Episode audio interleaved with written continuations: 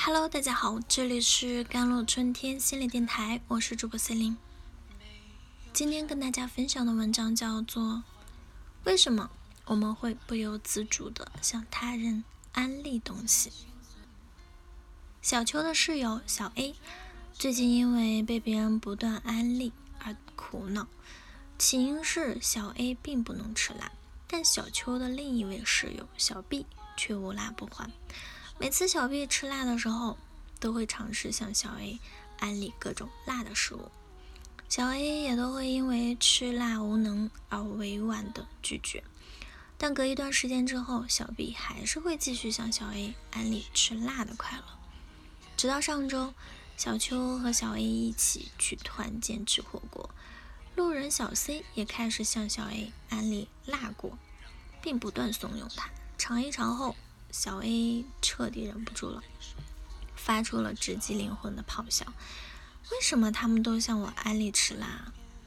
我们先聊聊安利这件事。此安利非彼安利。安利是如今的常用词之一，原意是指直销品牌安利，而如今主要只因为自己很喜欢而真诚的向他人推荐的行为。用法包括但不限于这个剧好看，安利给你，给你卖个安利的表达。现在我们所说的安利行为，其实更像是一种利他行为，既对他人有好处，而对自己没有任何明显益处的自觉自愿行为。之前的研究认为，安利这种利他行为是天生的，即人们都有向别人分享快乐的天性。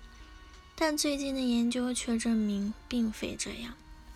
其实，从社会心理学的角度来看，我们都是生活在某个群体，即具有共同的目的和心理需要的人群结合体中的。像这个群体中的其他人安利自己很喜欢或者已经做过的事情，可以增加他们和我们做相同事情的概率，从而增加相互依赖、相互支持的程度，也会导致。人际吸引，人际吸引指的是人与人之间在感情方面相互喜欢、亲和的现象。在群体成员的活动中，人们倾向于和在某些地方的方面啊和自己相似的人交往，因为彼此相似的观点会被当成是对彼此支持、相互依赖、相互支持的成员，喜欢一起行动，这比。独自一人行动更有效，更令彼此心情愉悦。这同样也是获得同见认同感的过程。同伴认为认同感是，嗯，同伴在对某个事物的认知和评价上保持一致的情感，形成较高的同伴认同感，有助于减少在群体中欺负行为的发生。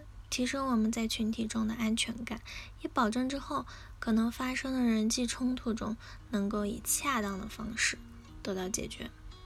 同时，这也有助于我们人际关系的习得，使我们更容易获得群体成员的支持。这样看来，在自发的安利行为背后，暗藏着很多我们都没有意识到的小心思呢。同样，从社会心理学的角度看。嗯，把东西安利给他人，其实是一种制造共同话题的行为，而制造共同话题可以看作是对人际关系的维护过程。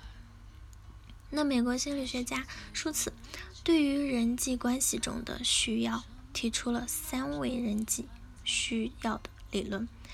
他认为，在人际关系中，我们有三种需要：包容需要、控制需要。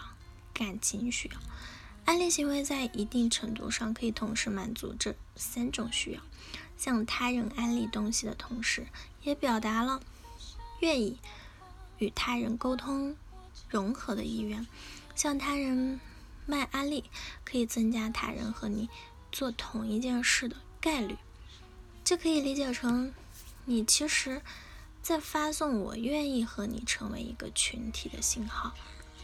这能够满足我们在人际关系中的愿意与他人并建立和谐关系的需要，即包容需要。我们向他人安利事物，同时其实也会对他人的生活造成影响。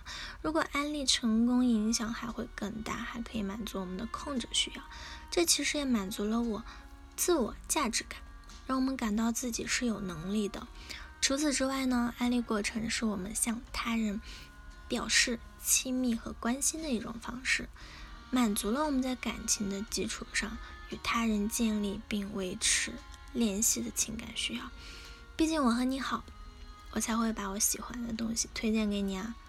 所以在安利过程中，我们和他人之间的社会需要都能够得到满足，这像是一个正反馈调节机制。促使我们不断的向他人安利东西。